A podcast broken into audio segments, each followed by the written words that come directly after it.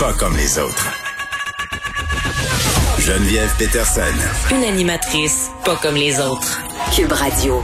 Lundi, on est avec Alexandre Moranville-Ouellet. Salut, Alexandre. Salut Geneviève. Et là, on va se donner des petites nouvelles euh, de Q. Oui, ben oui, parce que dans les dernières nouvelles sur la fameuse saga de QAnon, hein, qui a culminé le 6 janvier dernier, on s'en souvient avec l'assaut du Capitole. Moi, j'ai une première question. Est-ce qu'on attend toujours quelque chose de gros, là, euh, parce qu'on on était dans un délai de 30 jours, là. là Qu'est-ce qui se passe avec ça? On attend encore. C'est Ben, c'est quoi la date? C'est en mois de mars. Euh, ben là, c'est pas clair. Hein? C'est pas personne, clair. personne s'entend sur la fameuse date de The Storm ou The Awakening. Mais tantôt, je t'ai entendu parler, je vais faire tout une parenthèse, euh, du Myanmar, de la situation, Ouais. du coup d'État qu'il y a eu. Ben dans les forums euh, de, de, de, de- au- du Canada, les gens QAnon, il y a beaucoup de gens qui stipulent, qui se disent, ben là, c'est le fameux coup d'État de Storm, mais là, ça arrive au Myanmar au lieu d'arriver aux États-Unis. Comment ça? Parce qu'on se souvient, ça part du fait, eux justifient leur coup d'État militaire en disant, ben, l'armée intervient parce que c'est des élections qui sont frauduleuses. Mais c'est exactement ce que les gens de Q disent. C'est des élections frauduleuses et l'armée va intervenir éventuellement. Donc, ils prennent ça pour un peu, si on veut, la répétition générale avant de Storm aux États-Unis. Très intéressant aujourd'hui de voir ça euh, aller. euh, Mais ils ont vraiment en- beaucoup d'élastiques dans la tête hein, qui tendent pour euh, justifier leur théorie complètement farfelue. Là, toute, toute Ça peut se rendre l'excuse est bonne.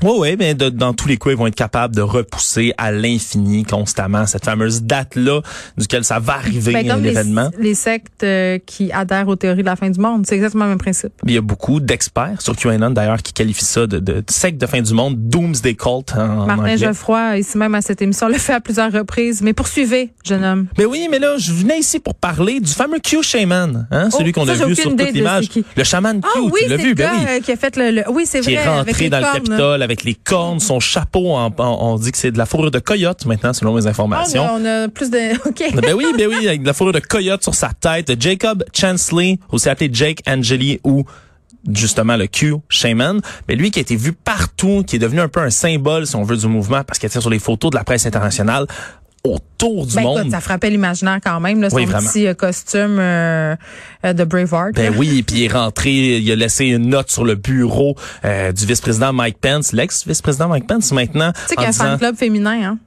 de, de Jake Angeli? de ce, de ce chaman-là. Il y, a, il y a beaucoup de filles qui sont comme, ouais, il est pas pire. OK, mon Dieu, là, tu m'apprends quelque chose sur Q que je ne savais Eh pas. oui.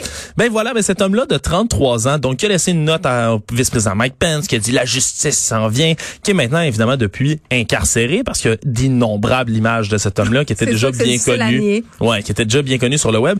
Mais là, il semblerait que un mois, un peu moins d'un mois après l'assaut sur le Capitole, ben, il se retourne contre Donald Trump et c'est son avocat qui a parlé au public, là, Albert Watkins, qui a dit que son client maintenant se sentait abandonné parce qu'il n'y avait pas eu de pardon présidentiel du président Trump. On sait plusieurs membres de, de- qui avaient fait un- des assauts sur le Capitole, des partisans de Trump, s'attendaient à des pardons miraculeux du président qui signe la Ouais, veille avant de partir toutes sortes de pardons. Ça l'aurait fait mal paraître, Trump. Je pense qu'il a pensé à lui un petit peu avant de penser à l'ange cornu. Ouais, exactement. Alors, ben, ce qui est ce qui devait arriver arriva. Il est un peu frustré, selon son avocat, de pas avoir reçu de 10 pardons. Et maintenant, il a, ouais, mais il a euh, motivé maintenant. Il dit qu'il va être prêt à Prêt collaborer quoi? Il est en prison? et à, venir- ouais, Ah! mais à venir faire, euh, à venir comparaître devant le Congrès au euh, procès d'impeachment de Donald Trump, son procès de destitution qui doit commencer la semaine prochaine. Une belle personne. Oui, alors maintenant il dit qu'il est prêt à y aller, puis euh, son avocat dit c'est important que les sénateurs entendent la voix directement de quelqu'un qui a été endoctriné par Donald Trump. Mais ça, c'est vrai Euh, que c'est pertinent, par Ouais, contre. ben, ben, absolument, absolument. C'est comme je- c'est, c'est- c'est- euh, je dis pas ça ironiquement en disant que c'est quand même un beau mouvement. Évidemment, on peut douter quand même là, de, la, de l'honnêteté derrière tout ça. Là, lui qui plaide toujours non coupable à tous les chefs d'accusation Mais contre mais lui ça dans cette très, histoire-là. Ça fait très délateur. euh, Je veux avoir euh, une peine amoindrie si, en échange de mon bon savoir. Ouais, exact. Son avocat dit qu'il ne, il reconnaît qu'il y a quand même qu'il y a une certaine culpabilité, une certaine participation dans tout ça, Mais on que rit. Ça aurait aidé d'avoir été euh, incité par le président des États-Unis lui-même Ben, d'aller faire euh, Ça, j'en doute pas, parce qu'il a quand même cautionné euh, une certaine violence, mais il y a quand même plusieurs euh, adeptes de Q qui, au lendemain euh, de la défaite de Trump, se sont sentis trahis. On a, tu nous as fait écouter une vidéo où une femme pleurait, donc il y a une certaine désillusion, euh, je pense, qui se répand au sein du mouvement. Et bon, Dieu sait si ce petit chaman-là en fait partie, mais il a reviré sa veste de bord.